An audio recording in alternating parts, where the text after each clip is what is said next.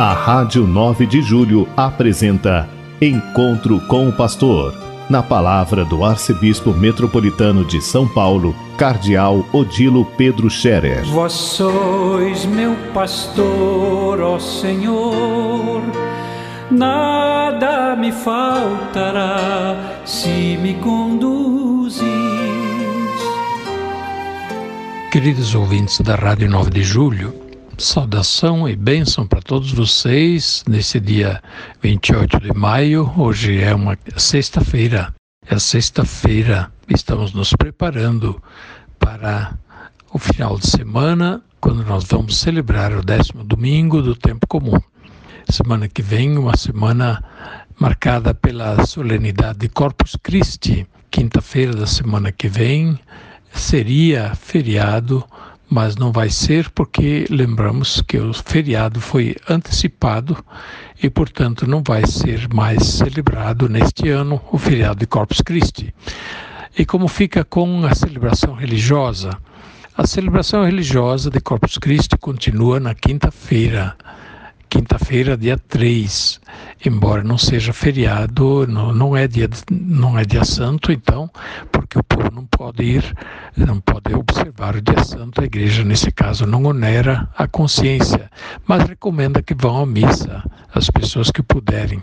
E sendo um dia eucarístico, Corpus Christi, então as paróquias vão promover celebrações, adoração e vários momentos, talvez até alguma pequena manifestação litúrgica pública, sabe lá, as paróquias e os padres estão pensando e organizando isso. E ao longo do dia haverá, sem dúvida, é, ocasiões para o povo participar da missa, fazer o seu momento de adoração eucarística. Isso é importante fazer.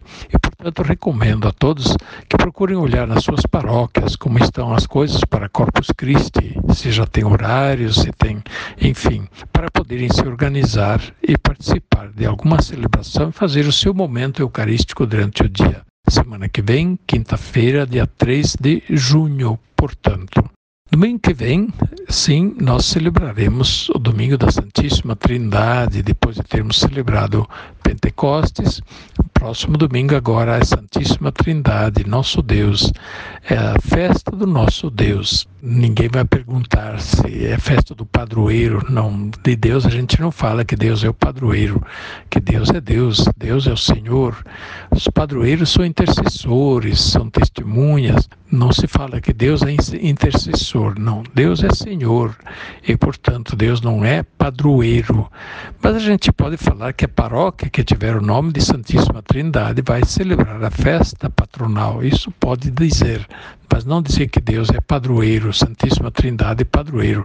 Santíssima Trindade é padroeiro de toda a igreja. Deus é padroeiro, é Senhor de toda a igreja e, portanto, não apenas de uma igreja, de uma paróquia, de outra. Então, domingo que vem, lembramos da solenidade da Santíssima Trindade e vamos nos preparando para isso também.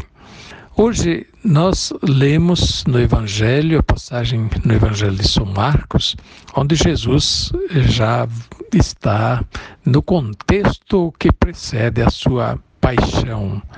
São Marcos, o evangelho mais curto, né, só tem 16 capítulos, e este evangelho está situado no capítulo 11, onde Jesus está em Jerusalém, faz a expulsão da, dos vendilhões do templo e depois eh, tem as, as, discussões com os judeus e assim por diante que querem prendê-lo, os chefes do templo querem prender Jesus, querem matar Jesus, já estão tramando a morte dele. E Jesus não fica em Jerusalém para a noite, ele sai de Jerusalém, dorme fora na casa de amigos, em outras uh, circunvizinhanças de Jerusalém. E numa dessas andanças, aconteceu que Jesus estava com fome, tinha uma figueira bonita, cheia de folhas. Jesus foi lá para querer comer alguma coisa, colher algum figo e não tinha. E Jesus amaldiçoou a figueira, dizendo: Nunca mais nasça fruto de ti.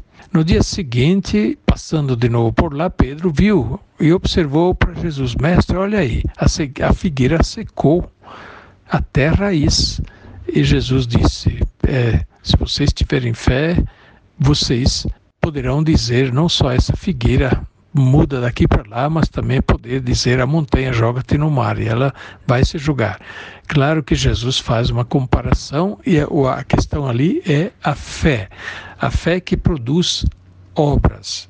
A figueira que não produz frutos é imagem do cristão que diz ter fé, mas não tem obras, não tem frutos da fé. A fé sem as obras é morta e não tem poder nenhum, é, não tem poder nenhum. E por isso mesmo, a consequência dessa palavra de Jesus não é querer jogar a árvore, né, arrancar a árvore ou fazê-la secar ou jogar a montanha no mar. É a força da fé que produz frutos, produz obras. Se a fé é tão fraquinha, não vai, não vai fazer nenhum efeito, não vai produzir nenhum fruto. Então, a lição que nós temos para tirar é esta: que nossa vida cristã não pode ser como uma figueira toda bonita, mas vazia. Uma vida cristã sem obras, só de aparências.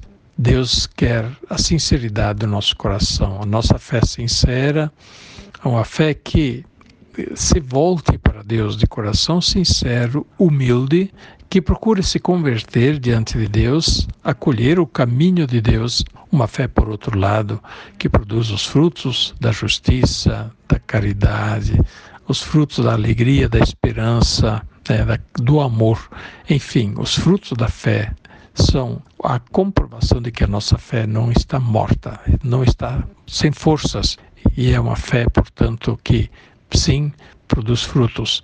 Pois bem, levemos para nosso dia essa palavra de Deus. Né? Deus espera de nós os frutos, espera de nós os frutos a qualquer momento.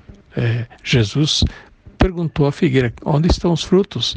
Ninguém fala da época. De repente, não era época de produzir frutos. Bem, porque não, não vinha ao caso. É que é uma, é uma alegoria, digamos assim, daquilo que é a nossa vida. Mas nós, diferentemente da figueira, devemos produzir frutos o ano todo, em todas as estações, em todas as épocas. E a gente não sabe quando Deus vem colher o fruto. Toda hora é hora boa para Deus vir colher o fruto. Por isso a gente deve estar sempre pronto para oferecer o fruto da nossa fé, fruto da nossa vida cristã. Deus abençoe a todos.